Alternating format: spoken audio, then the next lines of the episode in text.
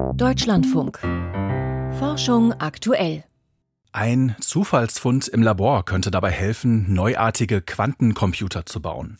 Wie und welche Rolle Klebeband dabei spielt, dazu später mehr. Außerdem sprechen wir heute über Stickstoff. Stickstoff ist erstmal ein Nährstoff für das Pflanzenwachstum, deswegen ja auch so wichtig, dass man ihn als Dünger verwendet. Auf der anderen Seite gibt es auch ein zu viel einer guten Sache und das ist, was beim Stickstoff passiert. Viel zu viel Stickstoff gelangt nämlich in die Umwelt. Was dagegen helfen könnte, besprechen wir gleich hier in Forschung aktuell. Ich bin Michael Bödecker. Hallo. Ja, so klingt es, wenn ein Gletscher schmilzt, das Wasser fließt, das Eis ist dann weg und es kommt auch nicht wieder zurück. Genau das droht jetzt vielen Gletschern wegen des Klimawandels. Die Temperaturen steigen und selbst im besten Szenario dürfte fast die Hälfte aller Gletscher weltweit verschwinden. Das besagt eine Studie im Fachmagazin Science. Die Folgen? Steigender Meeresspiegel und die Trinkwasserressourcen für viele Menschen verschwinden. Aber es ist noch nicht alles zu spät. Jedes Zehntelgrad Erwärmung weniger macht einen großen Unterschied. Dagmar Röhrlich mit den Einzelheiten. In den Hochgebirgen gibt es mehr als 215.000 Gletscher, jedenfalls derzeit. Aber sie schwinden mehr und mehr. Schon heute sind viele nur noch das, was man bei einem Menschen als Schatten seiner selbst bezeichnen würde. Bislang war aber nur schwer abzuschätzen, wie es Ende des Jahrhunderts um Gebirgsgletscher bestellt sein wird, erklärt David Rance von der Carnegie Mellon University. Over the last five years or so, we've kind of entered a data re revolution. In den vergangenen fünf Jahren gab es aber eine Revolution bei den Daten, die wir brauchen, um Veränderungen zu beobachten. So konnte jetzt aufgrund von Satellitendaten für jeden einzelnen Gletscher weltweit die Veränderung in der Masse berechnet werden. Anders als früher, als wir das noch mit regionalen Daten und weniger Vor-Ort-Messungen hochrechnen mussten, können wir nun jeden einzelnen Gletscher modellieren. So we have this new ability to really constrain auch die Physik hinter der Gletscherdynamik wird in der neuen Modellierung besser erfasst, unter anderem wie steigende Temperaturen das Fließen eines Gletschers beeinflussen oder wie sich die Bedeckung mit Schutt auf die Schmelzraten auswirkt, ob die Schicht dick genug ist, um zu isolieren, oder ob sie im Gegenteil das Abschmelzen noch verstärkt. So unser Modell konzentriert sich auf die Vorhersage der Gletscherentwicklung für verschiedene Szenarien des Klimawandels, vor allem auf verschiedene Temperaturanstiege im Vergleich zu vorindustriellen Werten. Das wohl wichtigste Ergebnis der komplexen Simulationen ein massiver Eisverlust lässt sich bei den Gebirgsgletschern nicht mehr verhindern, und doch können wir das Ausmaß durch unser Verhalten sehr wohl noch beeinflussen if we limit wenn wir das Ziel des Pariser Abkommens von anderthalb Grad erreichen, werden die Gletscher schätzungsweise 26 Prozent ihrer Masse verlieren. Bei 4 Grad wären es etwa 40 Prozent. Das sind die Änderungen in der Masse. Bei der Anzahl der Gletscher zeigt sich der Einfluss unseres Verhaltens noch deutlicher.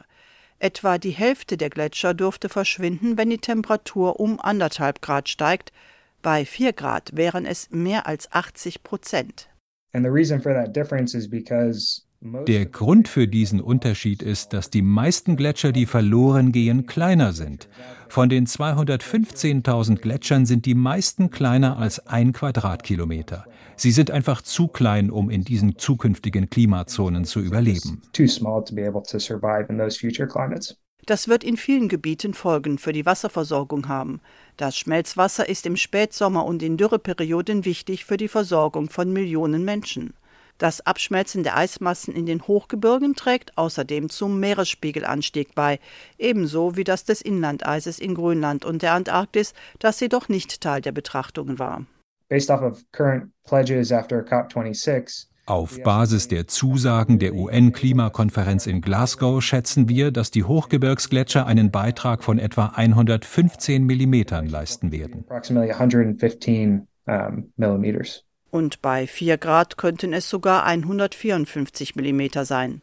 Die neuen Simulationen legen für alle Szenarien nahe, dass die Masseverluste und damit auch der dadurch verursachte Meeresspiegelanstieg größer sein dürften, als es bisherige Berechnungen voraussagen.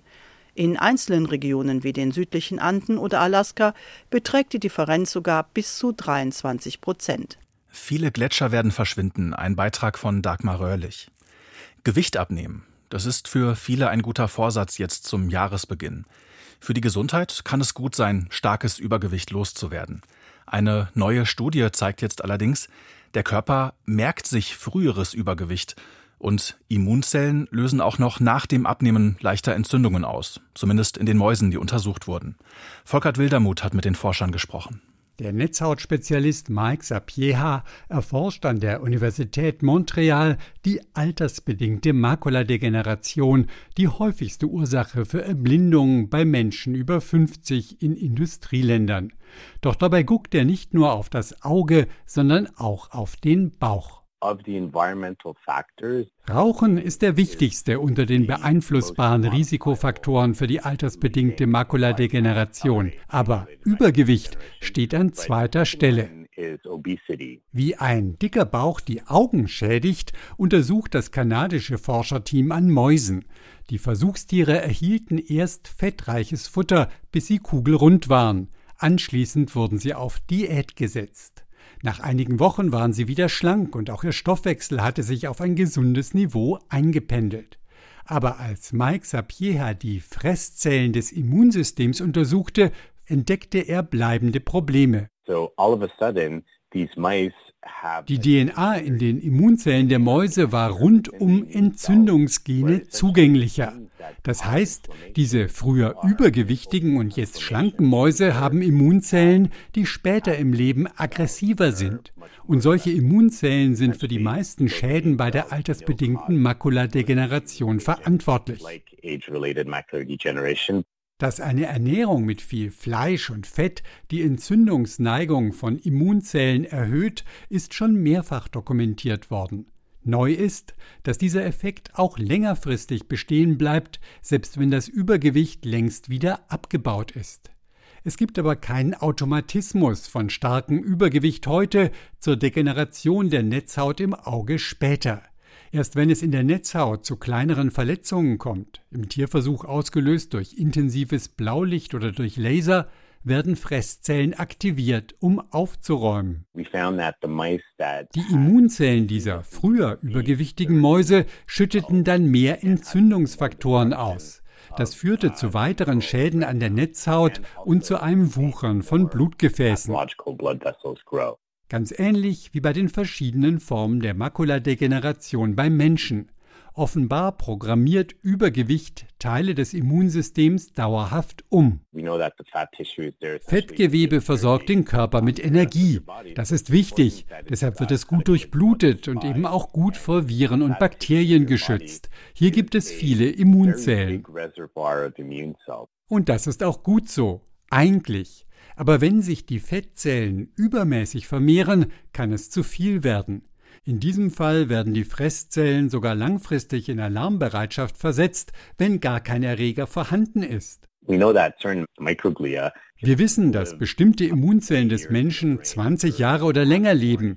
Es ist möglich, dass sie irgendwann umprogrammiert werden und dann ins zentrale Nervensystem wandern und dort für lange Zeit Probleme auslösen können. Als nächstes will Mike Sapieha untersuchen, ob es beim Menschen auch so ist wie bei den Mäusen und überprüfen, ob die Fresszellen im Blut übergewichtiger Personen tatsächlich eine übergroße Entzündungsneigung haben. Unsere Studie legt nahe, dass es nicht gut ist, sich über längere Zeit gehen zu lassen, viel Gewicht zuzulegen und zu denken, okay, in ein paar Jahren mache ich dann Sport. Das klingt vielleicht erst einmal entmutigend und so, als würde sich Abnehmen gar nicht lohnen. Aber das Gegenteil ist der Fall. Abnehmen hat für stark Übergewichtige meistens viele direkte positive Gesundheitseffekte. Immerhin das ist auch bei Menschen belegt und nicht nur bei Mäusen. Volkhard Wildermuth war das über Übergewicht bei Mäusen und bei Menschen. Stickstoff ist überall um uns herum. Fast 80 Prozent der Luft bestehen aus dem Gas. Mithilfe chemischer Verfahren wird aus dem Luftstickstoff Dünger für Pflanzen gemacht, und zwar im großen Maßstab. Die Folgen dieser Überdosis an Stickstoff Artensterben, Algenblüten, Luftverschmutzung und Gesundheitsschäden. Bei der Biodiversitätskonferenz in Montreal wurde kürzlich das Ziel gesetzt, den Stickstoffeintrag in die Natur um die Hälfte zu reduzieren. Wie das gelingen könnte, dazu gibt's jetzt eine neue Studie im Fachjournal Nature. Und da heißt es, mit bestimmten Maßnahmen ließe sich in der Landwirtschaft mehr Ertrag erzielen bei deutlich weniger Stickstoffverschmutzung. Wie? Darüber habe ich mit Benjamin Bodierski gesprochen. Er ist Agrarökonom am Potsdam Institut für Klimafolgenforschung und war an der Studie beteiligt. Ja, wir haben uns in erster Linie in der Studie äh, die Düngung angeschaut, also was passiert auf dem Feld, wo ähm, Feldfrüchte angebaut werden. Und dort ist das Problem, dass nur ein geringer Teil des Stickstoffs oder nur die Hälfte aufgenommen wird von den Pflanzen. Das heißt, man misst und schaut, wie viel, macht eine Bilanz, wie viel, wie viel Stickstoff diese Pflanze benötigt und zu welchem Zeitpunkt und äh, kartografiert sich dann im Grunde sein Feld durch und äh, passt entsprechend die Düngung an. Und dann kann man zum Beispiel mehrmals im Jahr herausfahren, um den Stickstoff auszubringen. Ähm, man kann auch stickstoffeffizientere Pflanzen anbauen. Da bieten sich insbesondere Hülsenfrüchte wie Bohnen oder Erbsen an, denn die müssen gar nicht gedüngt werden, sondern können Stickstoff in Symbiose mit Bakterien aus der Luft äh, herausholen selbst und haben damit viel geringere Stickstoffverluste. Und dann schließlich gibt es auch noch sowas wie Spezialdünger, die dann zum Beispiel langsamer den Stickstoff abgeben und damit sich ein bisschen besser an dieses Pflanzenwachstum anbauen, was ja auch nicht auf einen Schlag die ganzen Nährstoffe braucht, sondern eben langsam über die Zeit, wie eben die Pflanze wächst. Es gibt also verschiedene Stellschrauben, an denen man arbeiten kann in diesem ganzen Prozess, wenn Pflanzen landwirtschaftlich angebaut werden. Klingt aber auch so, als wäre das Ganze relativ aufwendig und vielleicht auch teuer. Ist es das? Nun, es kommt darauf an, wie man es betrachtet. Für die Gesellschaft als Ganzes kostet das gar nichts, sondern es würde sich im Gegenteil sogar stark auszahlen. Ähm, denn mit dem Stickstoff zusammenhängen sehr große Gesundheitsschäden. Dann sorgt es auch dafür, dass zum Beispiel unsere Kosten für die Wasserwerke stark sinken würden. Denn aktuell müssen unsere Wasserwerke, um sauberes Wasser bereitzustellen, entweder das Wasser, was zu stickstoffbelastet ist, verdünnen oder sie müssen es aufwendig filtern. Und das kostet sehr viel Geld und dieses Geld zahlen wir Konsumenten dann über unsere Wasserrechnung. Und schließlich gibt es auch noch weiteren Nutzen, den wir hätten, dadurch, dass unsere, die Biodiversität verbessert würde. Sie haben gerade die Folgen beschrieben, die positiven Folgen, die es für die Natur hätte und auch für die Menschheit an sich, wenn weniger Stickstoff in der Natur landet. Aber für den einzelnen Landwirt wäre es ja trotzdem ein größerer Aufwand und vielleicht auch teurer, oder nicht? Ja, genau. Also für die Landwirte ist es ein extra Aufwand. Sie müssen dann zum Beispiel, wie gesagt, mehrfach im Jahr aufs Feld fahren, um Dünger auszubringen. Sie müssen auch viel Zeit mit der Berechnung verbringen für den Düngebedarf, eventuell teure Düngungskosten durch Spezialdünger. Auf der anderen Seite sparen sie auch ein bisschen was ein. Also sie sparen insbesondere Dünger ein. Und wenn man sieht, in vielen Teilen der Welt wird auch massiv überdüngt was dann auch wieder schlechte Effekte auf, die, auf den Ertrag hat, auf den Pflanzenertrag. Also wenn man dort teilweise weniger düngen würde, hätte man trotzdem einen hohen Ertrag, weil das für die Pflanzen teilweise zu viel ist. Gäbe es vielleicht auch einzelne Maßnahmen, die ganz einfach umzusetzen wären und die besonders effektiv und vielleicht auch nicht zu teuer wären? Ja, also ich glaube, das Wichtigste aus meiner Perspektive ist tatsächlich, dass Landwirte eine Bilanz aufstellen, was die Pflanzen benötigen und wie viel man düngen muss. Und das passiert in Deutschland bereits, aber in vielen Teilen der Welt passiert das noch nicht. Ähm, und das erlaubt ihnen dann auch tatsächlich einzusparen, weil wenn sie viel zu viel düngen, dann kaufen sie natürlich auch zu viel Dünger ein. Und bisher ist es oft so nach dem Motto, viel hilft viel und man möchte auf keinen Fall, dass die Pflanze unterdüngt ist, aber richtet dann teilweise sogar damit Schaden an für die eigenen Pflanzen. Wir haben jetzt das Problem umrissen. Wer müsste jetzt handeln? Könnte auch die Politik helfen, um diese Maßnahmen umzusetzen? Ja, das ist sehr wichtig, denn dass in den letzten Jahrzehnten so wenig passiert ist, lag auch daran, dass die Politik nicht gehandelt hat und Landwirte, die umweltfreundlich wirtschaften, eher einen Wettbewerbsnachteil hatten. Also was muss passieren? Stickstoffverschmutzung muss einen Preis bekommen, damit Landwirte, die weniger Verschmutzung verursachen, einen Wettbewerbsvorteil haben.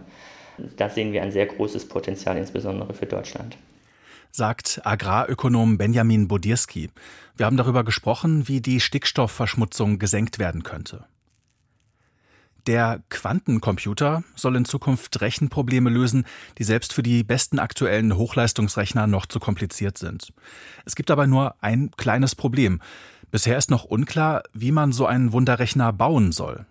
Ansätze gibt es zwar schon viele und immer neue Ideen kommen noch dazu. Manche entspringen dem Zufall, so wie eine Entdeckung an der Uni Regensburg.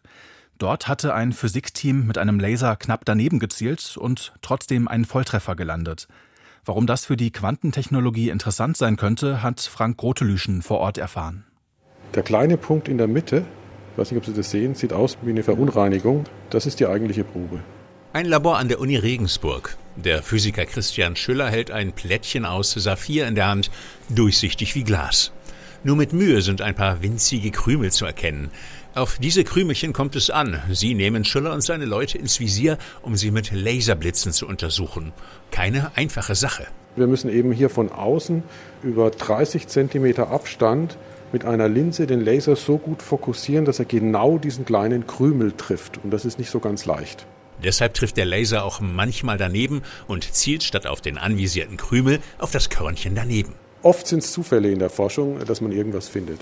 Dieser Zufall sollte zuschlagen, als die Fachleute ein spezielles Material untersuchen, Molybdän-Diselenit. Das sind Materialien, die aus atomar dünnen Schichten bestehen, die untereinander nur durch ganz schwache Wechselwirkungen aneinander gebunden sind. Hergestellt werden solche extrem dünnen Materialien durch eine simple Methode mit Klebeband. Ja, das ist das Verfahren, für das Novoselov und Geim 2010 den Nobelpreis bekommen haben. Sie haben damals das sogenannte Scotch Tape, also Tesafilm, genommen, um dann so lange die Schichten abzuziehen, bis am Ende nur noch eine einzelne übrig bleibt. Wir verwenden jetzt ein anderes Klebeband, womit man auch bei Rennrädern die Griffe umwickelt. Wie reagieren die elektrischen Ladungen in diesen hauchdünnen Materialien, wenn man sie mit Laserblitzen beschießt? Das wollen die Fachleute eigentlich für eine einzelne Schicht untersuchen. Dann aber trifft ihr Laser ein Krümelchen neben der eigentlichen Probe. Das besteht nicht nur aus einer Schicht, sondern aus mehreren Lagen. In einem Vielfachstapel, also wenn man mehrere solcher Schichten übereinander liegen hat, ist es möglich, den sogenannten Pseudospin zu rotieren, quantenmechanisch zu rotieren. Das ist das, was wir in unserem Experiment gefunden haben. Schillers Team hat, ganz zufällig, ein Quantenphänomen angestoßen. Bildlich gesprochen haben die Laserblitze die elektrischen Ladungen im Inneren des Materials ins Rotieren gebracht. Die Fachwelt spricht vom Pseudospin, eine Art Quantendrall, wie bei einem schnell rotierenden Kreisel, der dauernd seine Drehrichtung ändert. Da haben wir beobachtet, dass dieser Pseudospin sehr schnell rotiert im Gigahertz-Frequenzbereich, das heißt eine Milliarde Umdrehungen pro Sekunde. Ein Phänomen, das für die Technik der Zukunft relevant sein könnte, denn im Prinzip müsste es möglich sein, das rasante Kreiseln gezielt an und wieder abzuschalten. Und das könnte dann die Grundlage für eine Art Quantenschalter sein, ein sogenanntes Qubit. Ja, es gibt schon seit einigen Jahren theoretische Überlegungen, dass man mit dieser weiteren quantenmechanischen Eigenschaft, dem Pseudospin, sogenannte Spin-Quantengatter herstellen kann. Das ist dann die Möglichkeit, Qubits zu schalten und das würden diese Pseudospins dann ermöglichen, in die Zukunft gedacht. Qubits, das sind die elementaren Schalteinheiten eines Quantencomputers, eines Rechnertyps, der gewisse Programme ungleich schneller abarbeiten soll als heute der schnellste Supercomputer. Doch wie sich solche Qubits am besten bauen lassen, das ist noch offen. Und genau hier, meint Christian Schüller, könnte der Trick mit dem Pseudospin womöglich eine neue Perspektive eröffnen. Frank Rotelüschen über einen neuen Ansatz für Quantencomputer. Und jetzt gibt's noch die aktuellen Meldungen aus der Wissenschaft, heute von und mit Lukas Kohlenbach. Chinas 1000-Talente-Plan war teilweise erfolgreich. Der chinesischen Regierung ist es gelungen, mit diesem staatlichen Anwerbeprogramm viele hochkarätige chinesische Wissenschaftlerinnen und Wissenschaftler aus europäischen und nordamerikanischen Ländern zurückzuholen. Absolute Spitzenkräfte blieben jedoch an den westlichen Universitäten, analysiert ein chinesisches Forschungsteam im Fachmagazin Science. Das Team hat verglichen, wie viel die Wissenschaftler veröffentlichten und wie viel Forschungsgelder sie einwerben konnten. Die Auswertung zeigt, dass diejenigen, die schon vor einem Rückkehrangebot der chinesischen Regierung zu den absoluten Spitzenkräften gehörten, eher die Einladung ablehnten. Wer jedoch nach China zurückkehrte, konnte dort häufiger publizieren und mehr Forschungsgelder erhalten als vergleichbare Kollegen in den USA und der EU. Dänische Wissenschaftler entdecken eine bislang unbekannte Schicht der Hirnhaut. Bisher ging die Wissenschaft davon aus, dass unsere Hirnhaut aus drei Schichten besteht. Eine grenzt direkt an unsere Schädeldecke. Unter ihr liegt eine Schicht, die einen Hohlraum auskleidet. In diesem Hohlraum fließt die Gehirnflüssigkeit. Den Boden des Hohlraums bildet eine dritte Schicht, die direkt auf dem Gehirn liegt. Doch innerhalb des Hohlraums scheint noch eine weitere Membran zu liegen, wie Forschende der Universität Kopenhagen im Fachmagazin Science beschreiben.